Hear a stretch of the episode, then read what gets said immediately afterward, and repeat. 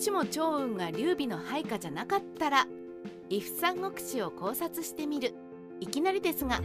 五個将軍の一人趙雲が劉備の配下にならなかったと仮定します。それによって三国志の勢力図はどう変わるでしょうか。陳樹の聖地三国志職書の記述をベースにそんな異不展開を考えてみました。忠実の整理。そもそも趙雲ってどうして劉備の配下になったのだっけ？まずは聖史において趙雲と劉備の2人の出会いはどのように記述されているかを確認しておきましょう。もともと趙雲は高孫さんの配下であった。高孫さんが自分のもとに身を寄せていた劉備を派遣して炎将軍を防がせた時その劉備に随行した将軍の中に趙雲も入っていた。これが仲良くなるきっかけだった。その後長藩の戦いで趙雲は劉備の妻と子を救出した。あれ？記述としてはこんなあっさりとした感じです。趙雲がなぜ劉備の配下になったのか？の詳細はほとんど語られておらず話は数年すっ飛ばされていきなり長藩の戦いに大ジャンプしてしまっていますね。民間伝承や三国志演義の世界では劉備と趙雲の出会いはいろいろ脚色されているのですが肝心の生死では与えられている情報があまりにも少ない。生死から我々が理解できるのは趙雲は高孫さんの配下だった。いつの間にか劉備の配下になっていて長藩の戦いで活躍したという断片的な話だけです。間がすっぽりと抜けています。しかし趙雲が高孫さんの配下であり続けた場合を考えてみただけでインパクトは十分巨大。となると趙雲が劉備の配下にならなかった世界では何が起こるのか大した違いはないのではないかと思いきや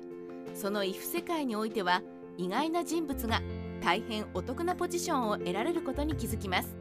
そう高孫さんです。三国志の展開の中でははっきり言って序盤の雑魚の印象である高孫さん。その部下の名前など一人も思い出せません。ですが趙雲が劉備と出会わず高孫さんに生涯の忠誠を誓い続けていたとなるとどうでしょうか？高孫さんは序盤の雑魚どころか北方に控えているやけに強い副将をいつも連れ添っている怖いおっさんに印象が変わるのではないでしょうか？そういえば正史によると高孫三軍は白馬ばかりを集めた騎馬隊を駆使してかなり炎将軍を苦しめ白馬将軍の異名を取ったというさりげない記述もあります。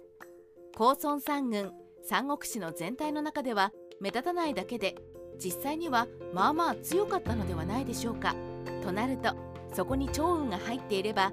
かなり侮れない強豪に大化けしていた可能性もあるのでは？趙雲が劉備の配下にならなかったら顔料と文集が秒殺されてしまう。そして趙雲が劉備の配下にならなかった世界では圧倒的に不利な運命を背負うことになる男が2人いますね。炎将軍の二大巨頭顔料と文集です。というのも趙雲は武勇においては関羽にも匹敵される豪傑とされています。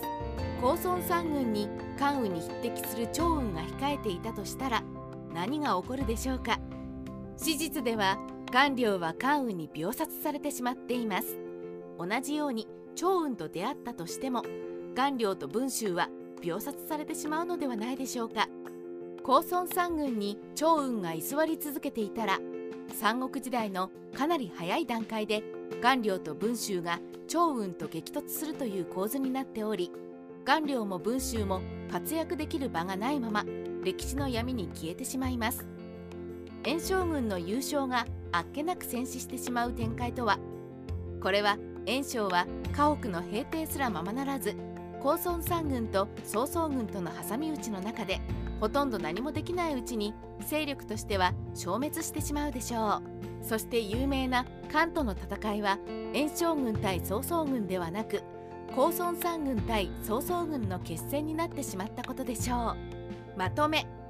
趙雲がいれば高孫さんの一族が三国末期まで生き延びる可能性がある。もっとも結局は高孫さんが曹操に勝てるはずもないので高孫さんと袁紹が入れ替わったところでその後の三国時代の体制には影響があんまりないという見方もできるかもしれません。ですが趙雲一人を抱えているだけで高孫さんには三国時代の最終局面まで生き延びる選択肢が出てくるのです。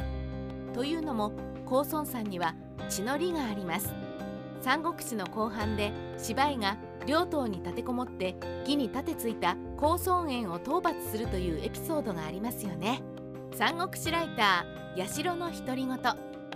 ややこしいことにこの高孫園という人物は高孫さんとは血筋の関係は全くない人物なのですが名前が似ているもののよしみとして高孫さんが高孫園のポジションを取ってしまったらどうなるでしょうか。高孫園が芝居を相手に交戦できていた拠点の両党は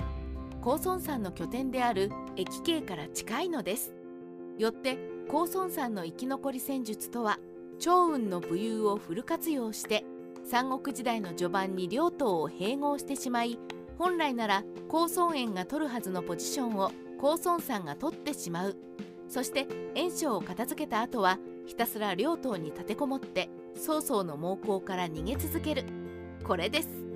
賢い曹操なら趙雲が存命中の高孫山軍に無理に攻撃は仕掛けてこないでしょう。そうすれば中央での戦いを傍観しながら両党半島で生還を続け三国時代の末まで生き残ることができるでしょ